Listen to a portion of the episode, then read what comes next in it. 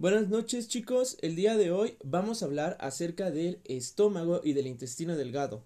Los tenía muy abandonados en el podcast, aquí en la sala tenemos a todos los alumnos que están esperando estas dos clases que, bueno, en realidad las tenemos calendarizadas para el día de hoy en el momento en el que tú nos escuches, sea eh, el día de hoy que lo estamos grabando, eh, después, etcétera. El día que tú lo escuches, espero que te sirva mucho y cualquier duda, cualquier pregunta que te quede acerca del podcast o alguna cosita que se me vaya mal, puedes hacerme unas preguntas a las redes sociales de Doc Anatomía, como lo son en Facebook y en Instagram. Recuerda que también tenemos TikTok y en ocasiones subimos una que otra cosilla por ahí. Bueno, empecemos. Para hablar de estómago, tenemos que recordar la clasificación de los órganos. Y esa clasificación de los órganos, si ustedes la recuerdan, chicos, los alumnos que tenemos en sala, vimos que los órganos teníamos de dos tipos, órganos que son parenquimatosos o macizos y órganos tubulares o también eh, denominados huecos. En este caso, vamos a empezar con el estómago, que es un órgano tubular, al igual que como lo vimos con el esófago, al igual que como lo vimos con la tráquea y como lo vamos a ver con el intestino delgado. Si ustedes recuerdan, embriológicamente todo esto deriva del intestino anterior. ¿Sí? Más adelante vamos a ver derivados del intestino medio, del intestino posterior, ¿ok? Entonces, el estómago es una dilatación del intestino primitivo que va a servir para la digestión de los alimentos. Eso es lo que a nosotros nos dicen cuando estamos en niveles muy básicos. En este momento nosotros tenemos que agregar que esa digestión eh, viene acompañada, ¿sí? O más bien se compone por la reducción de las proteínas a eh, elementos más pequeños como lo son cadenas de aminoácidos o aminoácidos, ¿sí? Cuando ustedes estén en semestres más avanzados de medicina, van a entender con las materias subsecuentes, bioquímica, histología, fisiología, que todos estos elementos tienen que llegar a su forma más simple para que se puedan absorber en el intestino delgado.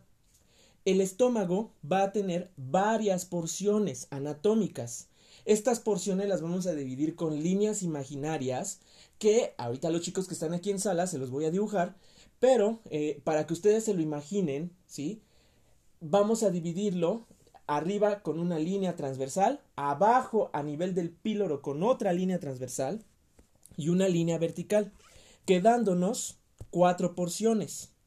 Esas cuatro porciones que tenemos aquí van a tener los siguientes nombres fondo, la parte más superior, cuerpo, por abajo del fondo, vamos a tener al antro y vamos a tener al conducto pilórico.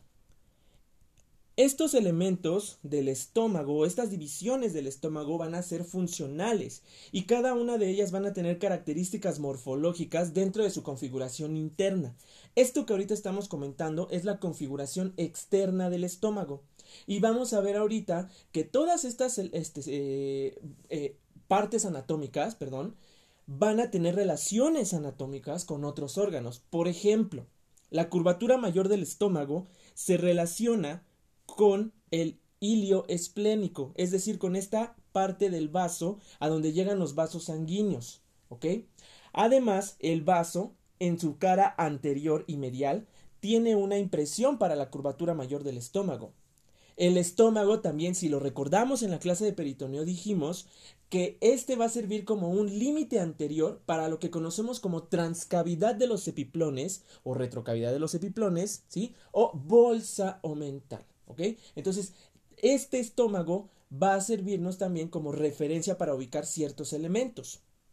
Ahora, en la curvatura menor y en la curvatura mayor, también lo dijimos en la clase de peritoneo, vamos a tener insertados a las dobles reflexiones de peritoneo que me unen a un órgano, en este caso al estómago, con otro. ¿sí? En el caso de la curvatura menor, tenemos al epiplón u aumento menor, que se fija en la curvatura menor del estómago, es decir, aquí en esta parte para los chicos que tenemos en sala, y va hasta el iliopático, que es esta región de acá. En la curvatura mayor del estómago tenemos al aumento eh, o, también llamado epiplón mayor, ¿sí? que se va a insertar aquí y va a caer como una cortina anterior al colon transverso y al resto del intestino delgado. El estómago va a continuarse con el duodeno, que es la primera parte del intestino delgado. Y más adelante, cuando hablemos de intestino delgado, vamos a ver todas las relaciones anatómicas que tiene el duodeno. ¿Ok? Ahora, estas partes anatómicas en las que se divide el estómago por dentro, ya lo dijimos, en su configuración interna, van a tener características morfológicas específicas que van a hacer que se llamen de esa forma.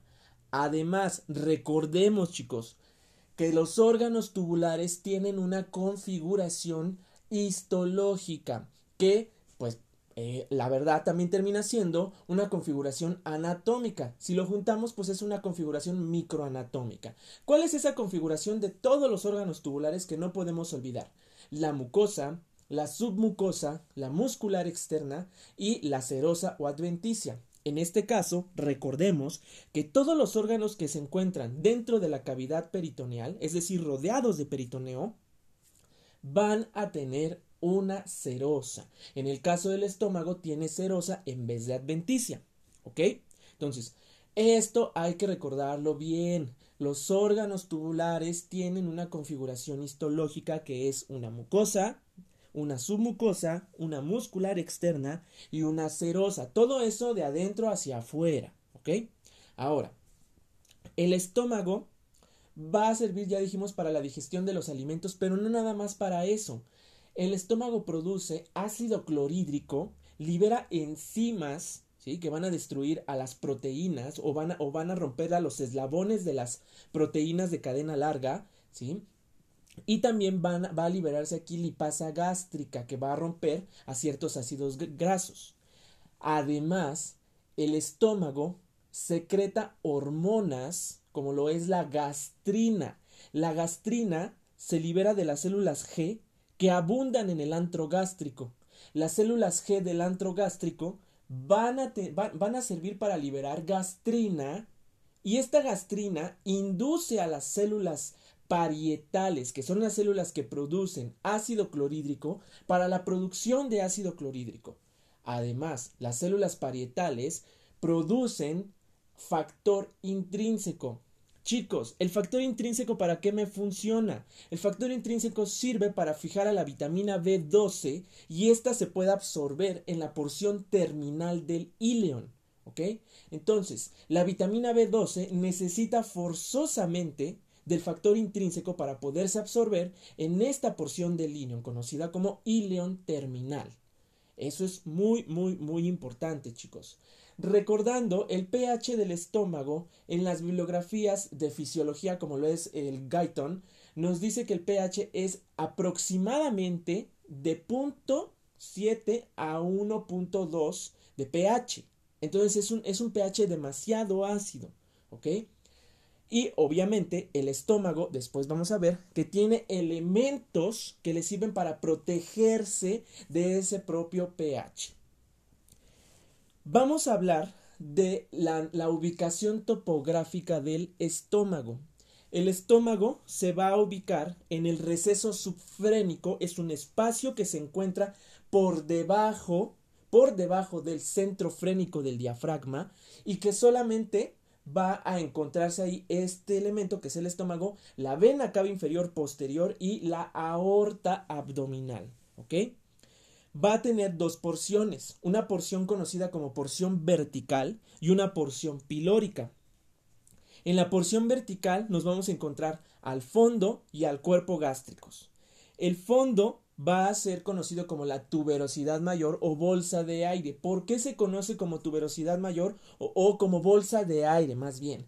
Porque el fondo gástrico no va a llenarse con un contenido alimentario. El fondo gástrico por lo general tiene aire, tiene gas. Y ese aire, si tú, por ejemplo, le haces una radiografía al paciente, se va a notar por debajo del diafragma. ¿Por qué por debajo del diafragma? Porque lo acabamos de decir, el, fondo gástrico se encuentra inmediatamente inferior al centro frénico del diafragma. Si recordamos, el esófago, que es la parte que precede al estómago hacia arriba, pasa a través del hiato esofágico del diafragma. El hiato esofágico del diafragma está formado por el pilar derecho del diafragma y se encuentra a nivel de la vértebra T10. Entonces, inmediatamente pasa el esófago a nivel de T12, el esófago termina y se forma el estómago. La curvatura mayor asciende un poco, ¿sí? Iniciando en el fondo, como lo vemos aquí en imagen en el caso de los chicos que tenemos en sala, asciende para acá y luego baja en la curvatura mayor. Entonces, esta puede ser una pregunta de examen. El fondo gástrico, ¿sí? Da inicio a la curvatura mayor, pero ojo, me está formando aquí una curvatura entre la curvatura mayor y el fondo gástrico y el esófago. Esta curvatura que se está formando aquí se llama escotadura, escotadura esófago gástrica o esófago cardiogástrica. Lo vamos a ver ahorita. ¿Por qué cardio? No por, por, el corazón, sino porque aquí hay un esfínter que es conocido como cardias. ¿Ok? Ahorita lo vamos a platicar. Entonces, esta escotadura, ¿sí? O ángulo eh, de His, ángulo superior, va a continuarse en la curvatura mayor del estómago, iniciando en el fondo. ¿Ok? Entonces, esa puede ser pregunta de examen. El cuerpo está abajo y como todos los órganos tubulares, está colapsado en las partes que no tiene contenido. ¿Ok? El cuerpo, si trazamos una línea que pase a nivel del cardias gástrico, ¿sí? una línea transversal que pase a nivel del cardias gástrico, por debajo de esa línea vamos a encontrar al cuerpo y por arriba de esa línea vamos a encontrar al fondo. Esa también es pregunta de examen. Son elementos que te tienes que ir imaginando de acuerdo a los planos anatómicos que se forman respecto a cada, una, a cada uno de los elementos que se están estudiando. Abajo tenemos a la tuberosidad menor, que realmente es la parte donde encontramos al antro y al conducto pilórico, que son las otras dos este, partes eh, que, que tiene el estómago.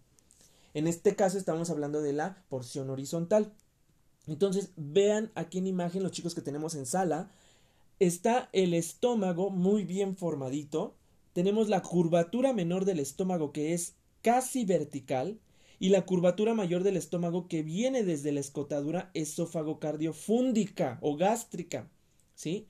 Esta va a formarse desde aquí arriba, la curvatura mayor, y va a terminar hasta acá en el conducto pilórico. En esta región de la curvatura mayor se inserta el aumento mayor o epiplón mayor. En la curvatura menor que dijimos que es casi vertical, se inserta la curvatura menor. El, este, perdón, el epiplón menor u aumento menor. Una disculpita, ¿eh? Entonces, ¿de qué me sirve saber eso? Ah, bueno, me sirve porque dentro de estos aumentos o epiplones viajan las arterias gástricas derecha e izquierda en el caso del aumento menor y las arterias gastromentales derecha e izquierda en el caso del aumento mayor. ¿Ok? Entonces, estas arterias van a viajar dentro de estas dobles reflexiones de peritoneo y van a irrigar al estómago. Pero no son los únicos elementos que irrigan al estómago. Vamos a ver que existen otros vasos como la arteria gástrica posterior y las arterias gástricas cortas que irrigan al estómago, pero poco a poquito para que no se me confundan. En la curvatura menor, los elementos que se van a relacionar anatómicamente van a ser las arterias y las venas gástricas derecha e izquierda, y posterior a estas nos vamos a encontrar al tronco celíaco. El tronco celíaco es una rama de la aorta abdominal que se origina a nivel de la vértebra L1. Pregunta de examen. Aquí vamos a ver al origen de varias arterias que van a irrigar tanto al hígado como al estómago, como al páncreas y al duodeno. ¿Ok? Entonces, esto es muy importante. Ahorita lo vamos a hablar, de hecho. Vamos a encontrar aquí a la escotadura angular y vamos a encontrar al fornix gástrico, que realmente solamente son partes de la curvatura menor. ¿Ok? La curvatura mayor dijimos que va a formarse desde la escotadura esófago cardiofúndica o gástrica, también conocido como ángulo de His, lo dijimos hace ratito. Esta escotadura esófago cardiofúndica o ángulo de His va a marcar el inicio de la curvatura mayor, lo dijimos hace ratito, y es pregunta de examen. la parte del estómago que se encuentra en el inicio de la curvatura mayor es el fondo gástrico. El fondo gástrico, pregunta de examen. Y esto, como lo dice aquí en la diapositiva, es cóncavo. ¿Ok? La curvatura mayor aquí es cóncava con respecto a el fondo gástrico. Vamos a seguir ese patrón, cóncavo, después vertical, otra vez vuelve a ser cóncava y oblicuo ascendente. Entonces, vamos a verlo en la imagen, los chicos que tenemos en sala, los que estamos acá en el podcast, imaginémoslo o saquen su atlas y síganme con esta imagen que van a encontrar en su atlas. Tenemos a la curvatura menor. Primero vamos a ubicar el origen que es en el esófago. La curvatura menor viene vertical y viene haciendo una convexidad hacia inferior para terminar de manera horizontal en el conducto pilórico. Tenemos insertado aquí al aumento menor y aquí viajan las arterias gástrica derecha y gástrica izquierda. ¿Ok? También viajan con ellas las venas del mismo nombre. La arteria gástrica izquierda va para arriba y rodea al cardias gástrico para volver a descender por la curvatura menor. Otra vez, la arteria gástrica izquierda asciende en su recorrido para rodear al cardias gástrico y después desciende nuevamente por la misma curvatura menor. ¿Para qué? Para anastomosarse con la arteria gástrica derecha. ¿Ok? En el aumento mayor, vámonos primero con la curvatura mayor, esófago, escotadura esofagocardiofúndica o ángulo de Gis, y de ahí inicia la curvatura mayor eh, a nivel del fondo gástrico, va descendiendo de manera cóncava hasta llegar a ser eh, horizontal, ¿sí? O de manera oblicua ascendente. Aquí vamos a encontrar la inserción del aumento mayor y vamos a encontrar que por ahí viajan las arterias y las venas gastromentales derecha e izquierda. Las arterias gastromentales van a originarse de arterias que son ramas del tronco celíaco. Ahorita vamos a ver cuáles. Eso es muy muy importante porque además de que son preguntas de examen, tienen mucha relevancia clínica. Los dos esfínteres que tiene el estómago van a ser el proximal, es decir, el que marca la entrada al estómago es el cardias, ¿sí? Y el que marca la salida del estómago hacia el, hacia el duodeno es el píloro. Los esfínteres van a estar formados por músculo liso. Pero ojo, si nosotros recordamos cuando hablamos del sistema simpático y parasimpático con el músculo liso, dijimos el sistema parasimpático con el músculo liso, ¿qué hace? Aumenta la contracción muscular lisa, es decir, en el tubo digestivo aumenta la peristalsis. Y el simpático, lo contrario, relaja el músculo liso, por lo tanto disminuye la peristalsis. Quiero que se graben esto desde ya. En todos los esfínteres es al revés. El simpático aumenta la contracción y el parasimpático disminuye la contracción. Tiene lógica porque si nosotros estuviéramos causando contracción del esfínter al momento de que aumentamos el peristaltismo, no va a pasar el contenido, porque el esfínter va a estar cerrado. Entonces, si el parasimpático en el órgano, es decir, ahorita en el estómago, está aumentando el peristaltismo y en el esfínter lo relaja, va a permitir el paso. Entonces, eso lo tienen que ver con mucha lógica. Aquí en el estómago y en el intestino delgado, el parasimpático sigue siendo del nervio vago, ¿ok? Aquí en esta imagen, los, chicos que tenemos en sala, estamos viendo eh, una imagen, me parece que es del PRO, donde vemos a el píloro. Si se dan cuenta, aquí vienen las fibras de manera horizontal, horizontal en el conducto pilórico. Y vamos a ver aquí a el píloro. Estas son las fibras musculares del píloro. Están agrupadas de manera diferente. El corte que estamos viendo aquí en esta imagen es un corte coronal a nivel del conducto pilórico, el dodeno y el píloro. Y vemos cómo las fibras van de manera circular en esta, en esta región. Ahorita vamos a hablar de las capas musculares que tiene el estómago. Arriba, el cardias está rodeando al, eh, a la unión esofagogástrica y si recordamos, la unión esofagogástrica queda marcada por una línea, una línea que se conoce como línea en zigzag o línea Z.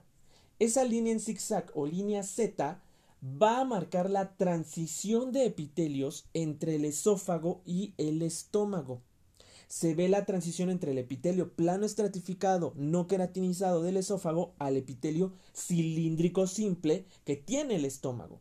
Además, si lo vemos aquí en imagen, el estómago no tiene una mucosa que, que, es lisa. El estómago tiene muchos pliegues. Estos pliegues se conocen como pliegues gástricos y ahorita vamos a ver la configuración de estos pliegues gástricos en una imagen. ¿Cuáles son las capas histológicas del estómago? Es decir, la configuración interna del estómago.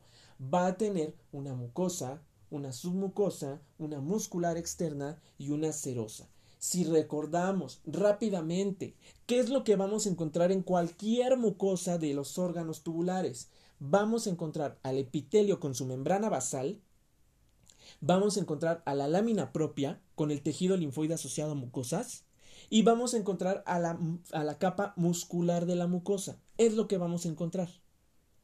En la submucosa nos vamos a encontrar tejido conectivo denso irregular nos vamos a encontrar abundantes vasos sanguíneos y en la mucosa de todo el tubo digestivo, en la submucosa, perdón, de todo el tubo digestivo nos encontramos al plexo submucoso de Meissner. Plexo submucoso de Meissner. ¿Para qué me sirve el plexo submucoso de Meissner? Va a inervar a las glándulas que se llegan a encontrar en la submucosa, inerva a la muscular de la mucosa y va a inervar a los vasos sanguíneos que se encuentran en esta región. ¿Ok? Entonces, eso es súper importante que lo recuerden, chicos. En la muscular externa de todo el tubo digestivo, entre las fibras, entre las capas de fibras musculares, nos vamos a encontrar al plexo mientérico de Auerbach. El plexo mientérico de Auerbach va a inervar simpática y parasimpáticamente a las fibras musculares de esta región. En el caso del estómago, va a tener tres capas musculares. El resto de los órganos del, tubo digestivo, como lo es esófago, intestino delgado, intestino grueso, van a tener dos capas nada más. ¿Cuáles son esas dos capas? Va a tener una capa circular interna y va a tener una capa longitudinal externa. ¿Ok? Entonces, en la serosa vamos a ver al peritoneo con su mesotelio. Vámonos primero con la mucosa. En la mucosa voy a encontrar un epitelio cilíndrico simple. Si recordamos, en la clase de epitelios vimos que los epitelios van a ser las partes más superficiales de los órganos tubulares. En el caso de eh, el, el estómago, las células van a ser de morfología cilíndrica y van a estar unidas unas con otras, unas con otras, unas con otras. No están encimadas, no están una arriba de otra, nada, están lado con lado, lado con lado, formaditas como si fueran militares. Esto nos va a dar la configuración de un epitelio simple. Por eso las células se conocen o el epitelio se conoce como epitelio cilíndrico simple. Recuerden que siempre que van a nombrar a un epitelio, lo primero que tienen que mencionar es la morfología de la célula, sea plana, cúbica o eh, cilíndrica o cilíndrica baja. Después tienen que nombrar la agrupación, si es simple estratificado o pseudoestratificado. Y después tienen que poner si tiene anexos, si tiene cilios, si tiene microvellosidades, si tiene glándulas, si tiene células caliciformes, etc. etc. En este caso, el estómago va a tener epitelio cilíndrico simple y vamos a ver que este epitelio cilíndrico simple va a invaginarse para después formar glándulas gástricas, ¿ok? Las glándulas gástricas abundan en el fondo gástrico. Las glándulas gástricas abundan en el fondo gástrico. Y las glándulas gástricas van a tener varios tipos celulares, como son las células parietales, como son las células principales, las células este, mucosas del cuello, ¿sí? Y las células mucosas superficiales. Ahorita vamos a hablar de todas ellas, ¿ok? Estas invaginaciones epiteliales van a formar a los pliegues gástricos. Y estos pliegues gástricos le van, se van a denominar rugae y van a tener una morfología dependiendo de la parte del estómago donde nos encontremos. En el fondo y en el cuerpo los pliegues son un poco más desorganizados. En la parte más medial del cuerpo gástrico, es decir, la que se, se acerca a la curvatura menor del estómago, va a tener pliegues más verticales, formando algo que se conoce como corredera gástrica. Corredera gástrica, que es el sitio por donde los alimentos pasan de manera más rápida por ser más este, perdón, verticales sus pliegues. Vamos a ver que el cardias arriba va, va, a tener en la mucosa una especie de válvulas, ¿sí? la válvula de Gubarau. Esa válvula va a oponerse a reflujo gastroesofágico, pero su presión es muy baja. Entonces, si la presión del estómago vence la presión de esta válvula, pues sí va a haber reflujo gastroesofágico. ¿Ok? Entonces, aquí en la imagen ustedes van a decir, yo solo veo rosita, morado y naranja. Sí, está bien, no hay ningún problema porque están aprendiendo. Entonces, aquí lo que tenemos que ver y en esta imagen histológica de la mucosa es estos como deditos que están aquí formándose, ¿sí? Esos deditos son el epitelio, el epitelio que se está invaginando. Aquí se ve mejor. Vemos aquí a las células cómo están agrupadas de forma simple. Si se dan cuenta es una con otra, una con otra, una con otra. No se ven encimadas ni nada. Y se ve súper clarito el citoplasma de las células y se ven también los núcleos de las células, que son estos que se ven como alargaditos desde la base. Estas invaginaciones van a formar a las glándulas gástricas, pero también vamos a tener que estas invaginaciones pueden formar glándulas que se van a ir hacia la submucosa. ¿Ok? Las glándulas que van a tener a las células que producen enzimas, ácido clorhídrico, factor intrínseco y moco para la protección de la mucosa gástrica se van a encontrar en estas glándulas de acá, ¿sí? Las que no se ven redondeadas, las que se ven solamente como si fueran una especie como de precipicios, ¿ok? Aquí en esta imagen también estamos viendo a la submucosa y si se dan cuenta en la submucosa tenemos abundantes glándulas mucosas, glándulas que van a secretar moco también. En esta imagen de aquí vemos a los pliegues gástricos como bien se los dije. Si se dan cuenta, los pliegues gástricos de la parte eh, más izquierda del, estómago, la, que se acerca a la curvatura mayor, son un poquito más, eh, ¿cómo les puedo decir?, desordenados, si se ven así todos mezclados unos con otros. Y en la parte que se acerca a la curvatura menor, vemos que son muy verticales y aquí está la famosísima corredera gástrica. ¿Ok? Vean cómo se, se vuelve vertical y va directito hasta el píloro. Esto es en una imagen del yokochi, donde podemos observar a los pliegues gástricos y si se dan cuenta también aquí se observa claramente la corredera gástrica y acá se ven todos los pliegues desordenados. Así es como los tenemos que ver. ¿Ok? Esto es un corte coronal del estómago. En la submucosa vamos a encontrar al tejido conectivo denso y regular, ya dijimos al plexo submucoso de Meissner, ya dijimos para qué va a servir, y después vamos a tener a la muscular externa. Aquí en la presentación tenemos un, error. Eh, yo les puse aquí en la presentación circular interna, oblicua media. No, es al revés. Oblicua interna, circular media y longitudinal externa. Así son las capas de, musculares del estómago. Tiene tres capas musculares. Que si tuviéramos la paciencia para disecar al estómago y el tiempo, pues se podría hacer Mm, eh, pues muy, muy evidente, ¿no? Pero pues como no se tiene ni la paciencia ni el tiempo, pues muchos no lo hacen. Entonces aquí en esta imagen que vemos del Pro también, se alcanzan a ver todas las capas del estómago. La más interna es esta, que es la capa oblicua, ¿sí? Capa oblicua interna, luego viene la circular media, que de hecho las fibras vean cómo se ven como si fueran transversales, y estas que van de arriba para abajo son longitudinales externas. Creo que es muy evidente aquí en la imagen. Para su fortuna, hubo alguien que escribió un libro, o más bien que hizo un libro con puras imágenes, que es el Yokochi, y que él sí tuvo la paciencia y el tiempo para disecar las fibras. Vean aquí, esto es una imagen del Yokochi. Vemos aquí a las fibras oblicuas medias, longitudinales externas y circulares, este, oblicuas internas, perdón, circulares medias y longitudinales externas. ¿sí? El estómago es así, no como lo vemos en las caricaturas. Otra vez, fibras oblicuas, circulares, longitudinales. Entonces, entre las capas de estas fibras musculares vamos a encontrarnos al plexo mientérico de Auerbach y por fuera vamos a encontrarnos a la serosa. La serosa que va a tener al peritoneo que va a estar envolviendo al estómago, en la cual vamos a tener una eh, lámina anterior y una lámina posterior del peritoneo cubriendo al estómago a sus respectivas caras, anterior y posterior. ¿Ok? Bueno. Ahora vamos a hablar del tronco celíaco. El tronco celíaco es una rama de la aorta abdominal que se encuentra a nivel de L1. ¿Ok?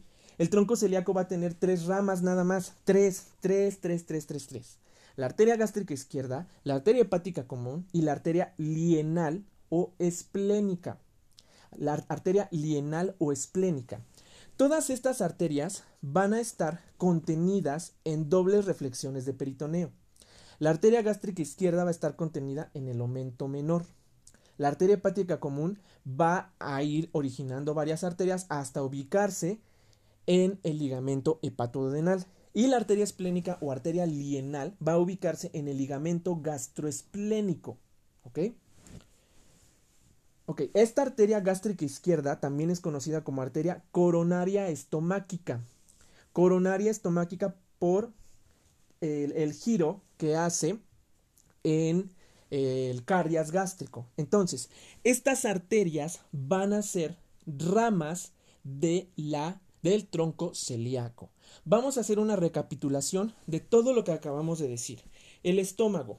El estómago es un órgano tubular, un órgano tubular que va a tener varias capas en su configuración interna y en su configuración externa se va a dividir en varias regiones, en el fondo, en el cuerpo, en el antro gástrico y en el conducto pilórico. Todas estas regiones internamente van a tener características que las van a hacer eh, específicas a cada una de ellas. Por ejemplo, en el fondo gástrico tenemos a la bolsa de aire gástrica, que es el sitio donde se encuentra el aire, ¿sí? almacenado y que en una radiografía dijimos que lo podemos observar. El cuerpo va a tener una mitad derecha que se acerca a la curvatura menor y una mitad izquierda que se acerca a la curvatura mayor.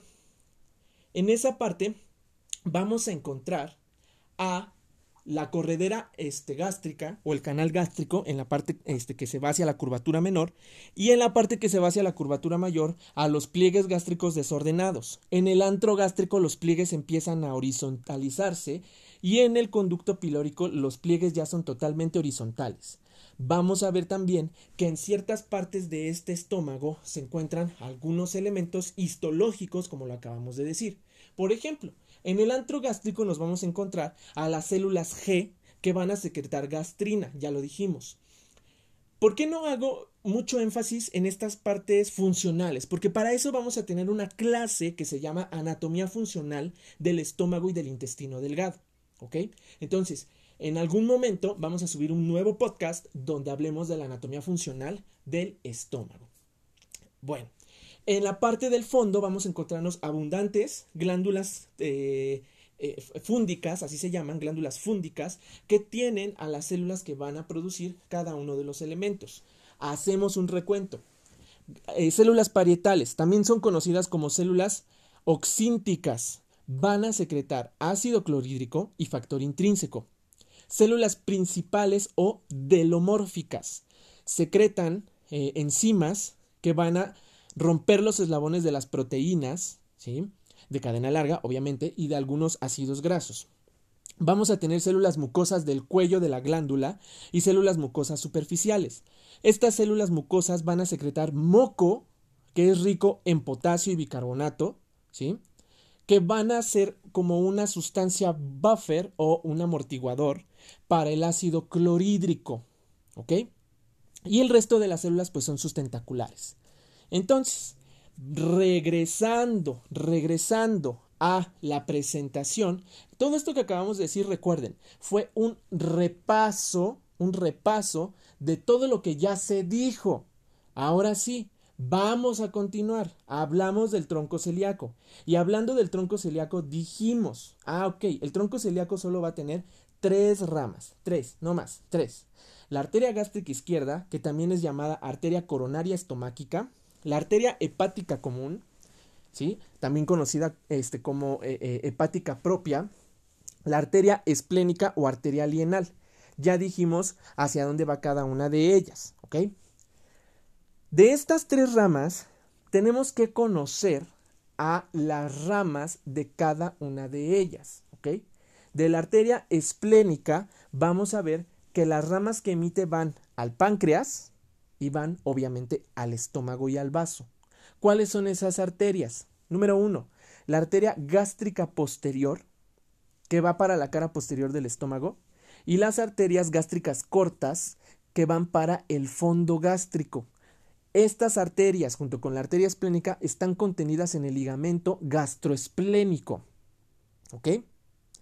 Vamos a tener a las arterias que van para el páncreas, ¿sí?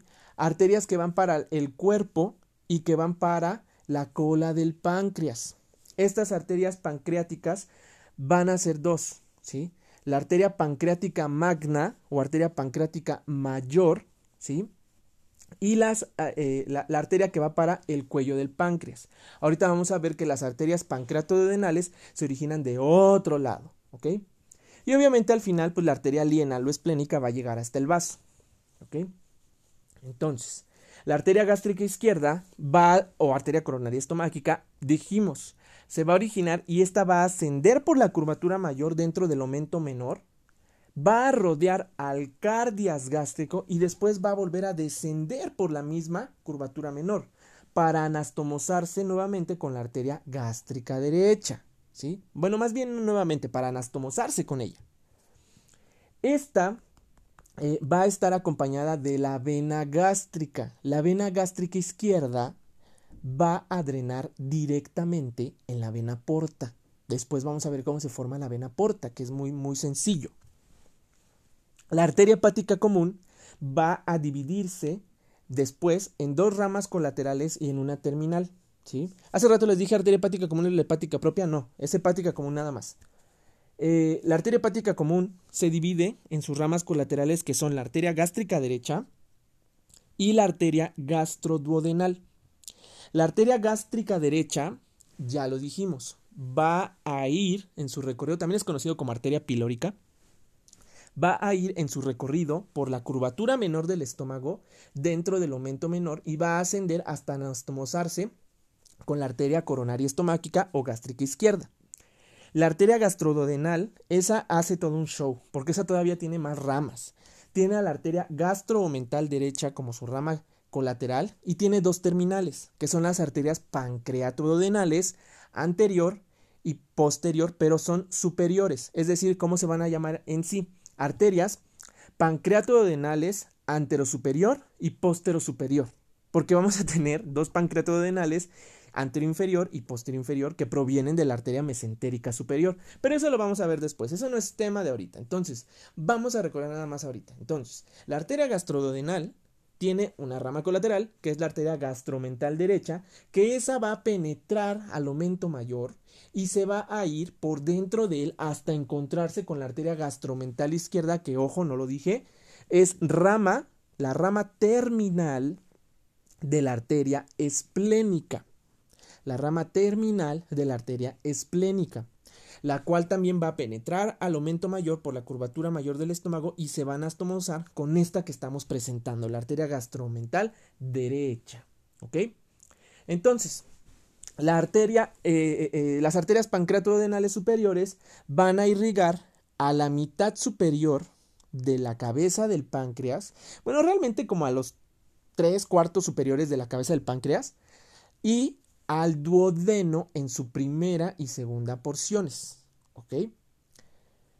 Después, la arteria hepática común, después de emitir a estas dos, la arteria gástrica derecha y la arteria gastroduodenal, emite ahora sí a la arteria hepática propia, la cual se va a dividir, se va a partir en dos arterias hepáticas, la arteria hepática derecha y la arteria hepática izquierda.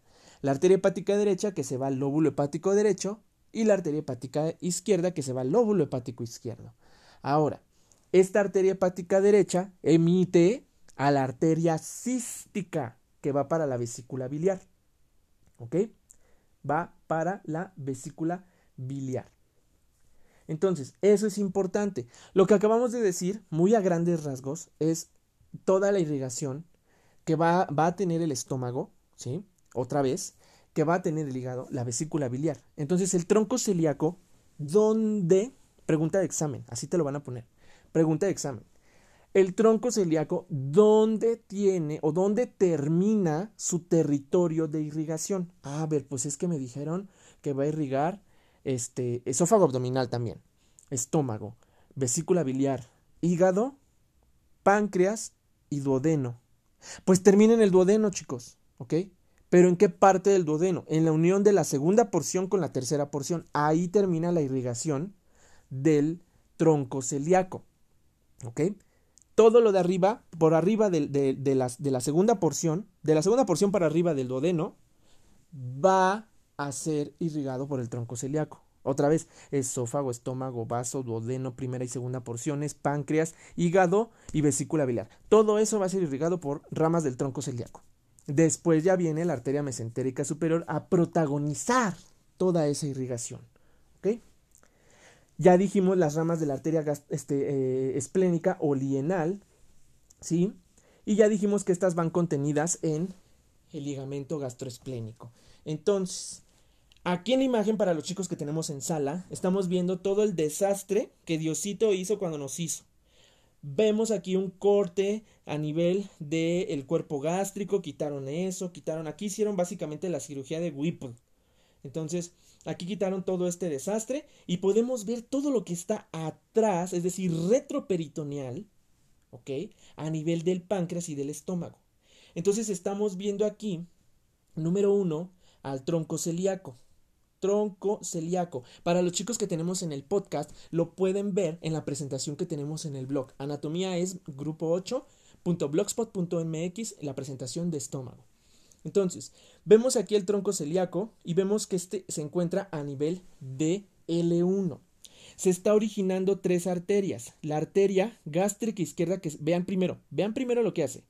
Sube, rodea para acá arriba, si te das cuenta, rodea acá al cardia, se va para acá y desciende por la curvatura menor. Aquí no se ve la anastomosis porque se cortó. Arteria lienal o esplénica. Vamos para acá para originar a las arterias pancreato, pancreáticas dorsales, pancreática dorsal más bien, y pancreática magna, este, que después originan a la pancreática inferior. Acá está originando, vean, de este lado, a la arteria gástrica posterior, y acá arriba origina las arterias gástricas cortas, ¿sí? La arteria que está originando acá abajo es la arteria gastromental izquierda. Vean cómo está llegando la arteria lienal al vaso y está formando uno, dos, tres, cuatro troncos que van a llegar al vaso. Esta marquita que vemos aquí del vaso, porque en la imagen se ve el separador como lo están levantando, es la, la impresión de la curvatura mayor del estómago del vaso. ¿Ok?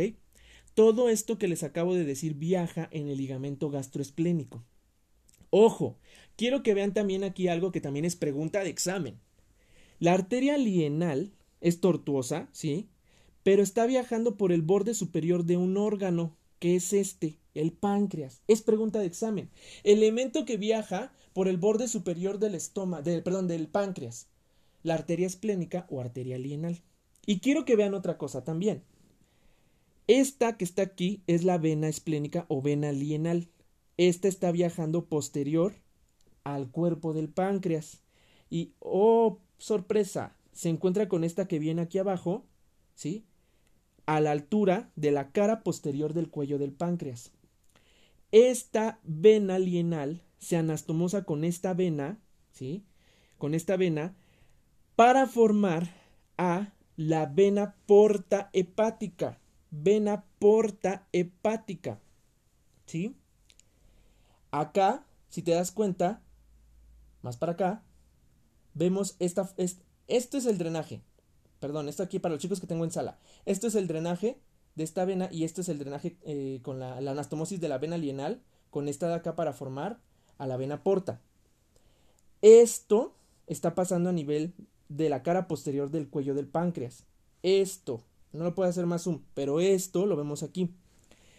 El origen de la vena porta, ahora sí, vamos a resumirlo. El origen de la vena porta hepática se encuentra a nivel de la cara posterior del cuello del páncreas, de la unión de las venas lienal o esplénica y la vena mesentérica superior.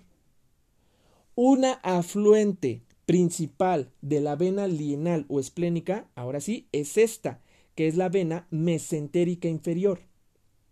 La vena mesentérica inferior drena en la vena lienal y esta sigue viajando, la vena lienal, hasta encontrarse con la vena mesentérica superior para formar a la vena porta hepática.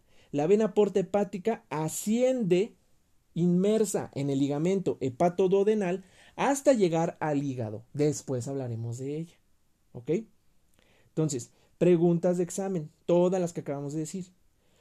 Por último, del tronco celíaco, elemento que nos vamos a encontrar acá, la arteria hepática común. Aquí se está originando la arteria gastroduodenal que origina a esta arteria que se va para acá atrás, que es la arteria pancreatodenal, este póstero superior. Por acá debe de estar la arteria pancreatodenal póstero inferior, digo, este antero superior, y esta que es la arteria gastromental. Esta que se está originando aquí es la arteria gástrica derecha, que va a hacer este giro, ¿ok? Arteria hepática propia y estas son las arterias hepática derecha e izquierda. Esta arteria que está emitiendo aquí la arteria hepática derecha es la arteria cística que se va para la vesícula biliar, ¿ok? Y eso fue el tronco celíaco. Chicos, son temas muy sencillos, son temas que no son difíciles de aprender, que si ustedes escuchan una y otra vez este audio como si fuera un eh, eh, eh, mensaje o como lo que es un podcast, créanme que se lo van a aprender. Y más si se lo empiezan a imaginar, si lo empiezan a ver en un atlas, lo empiezan a ver en una presentación. Entonces, chicos, no lo echen en saco roto. Si tienen alguna pregunta o alguna duda, háganmela saber a través de las redes sociales Doc Anatomía y nuevamente nos estaremos viendo en un nuevo episodio para hablar algo más de la anatomía.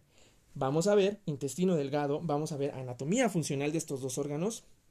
Y quién sabe, a lo mejor y vemos todo el tercer parcial y lo grabamos en un podcast. Cuídense mucho los chicos que tenemos en el podcast, los que nos están escuchando, compártanos, síganos, hablen con sus compañeros de nosotros y a los chicos que tengo en sala vamos a seguir platicando un poquito más y un repaso más de todo lo que acabamos de decir. Cuídense mucho, se despide de ustedes Doc Anatomía.